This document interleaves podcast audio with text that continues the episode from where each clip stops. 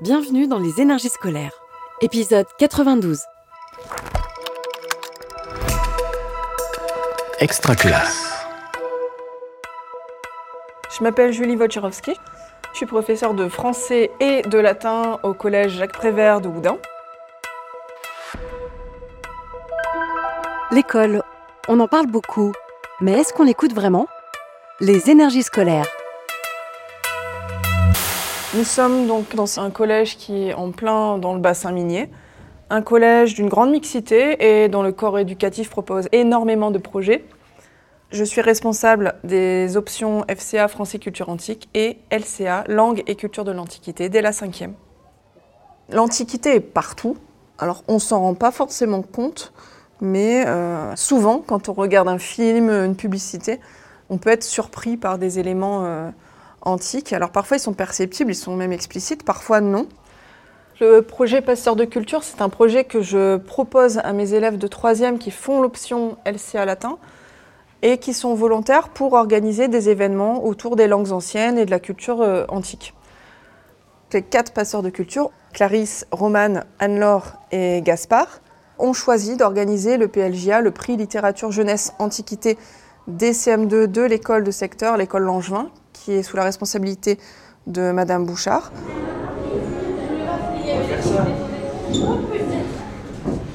Rentrez. Allez, c'est parti. Qui est-ce qui avait fait l'atelier avec Gaspard? Nectarien Ambroisie. Vous y étiez tous passés. Allez, Lina, Marion, Elia, Lindsay. Aujourd'hui, nous assistons à la troisième rencontre avec les élèves de primaire. Les élèves de troisième ont préparé des, des ateliers qu'ils animent à l'attention des élèves de CM2. Il s'agit d'un comité de lecture où les élèves vont pouvoir échanger sur leurs impressions de lecture, argumenter sur ce qu'ils ont aimé, moins aimé dans les livres. L'idée d'argumenter, c'est que les élèves pourront ainsi se faire euh, une impression sur les livres, un avis, et puis à l'issue de cette euh, discussion, voter pour leur livre préféré. Moi j'ai une question à vous poser. Euh, c'est quoi votre livre préféré? Personnellement, c'est euh, les petits dessins pour donner légende en mythologie. c'est pareil. Pareil. La même chose. J'ai vraiment trouvé que les livres, même si on s'est connaissant. La deuxième partie a consisté à tester les questionnaires de lecture que les élèves avaient préparés la dernière fois avec les élèves de troisième. Comme les élèves ont travaillé sur un seul livre la dernière fois, là ils ont pu découvrir les questionnaires en fait de tous les autres camarades.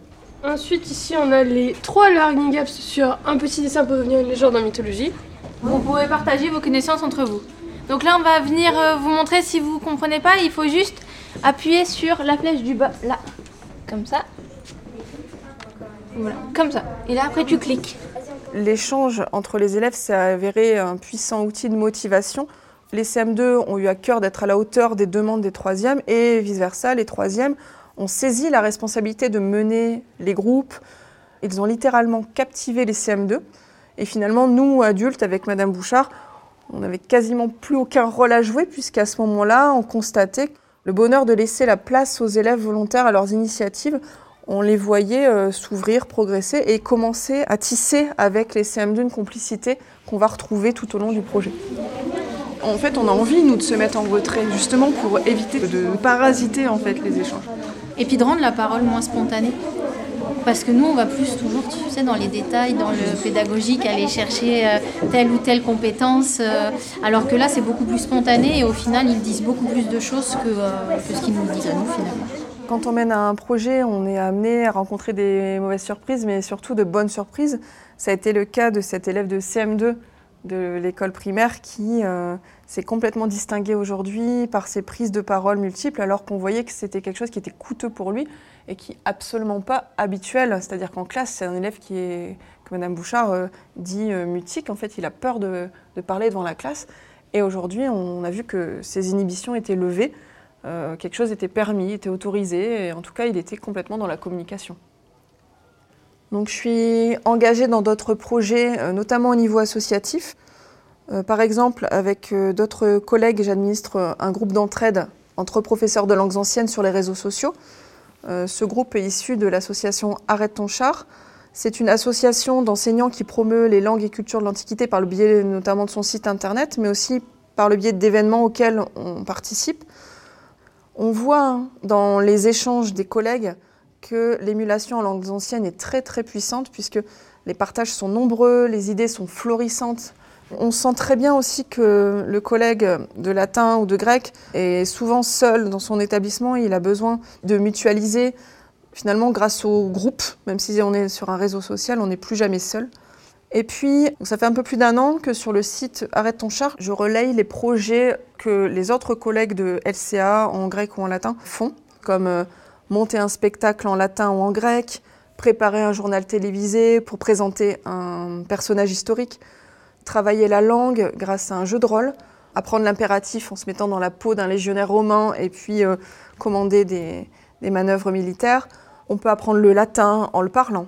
Euh, introduire dans ces cours aussi de la numismatique, c'est-à-dire l'étude des pièces de monnaie. On a la reconstitution historique.